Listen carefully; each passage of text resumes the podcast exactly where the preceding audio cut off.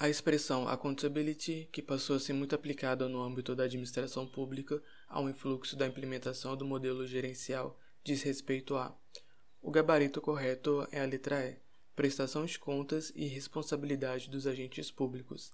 A alternativa está correta, pois a accountability é a prestação de contas interna e externa ao governo e a consequente responsabilidade dos prestadores de tais contas.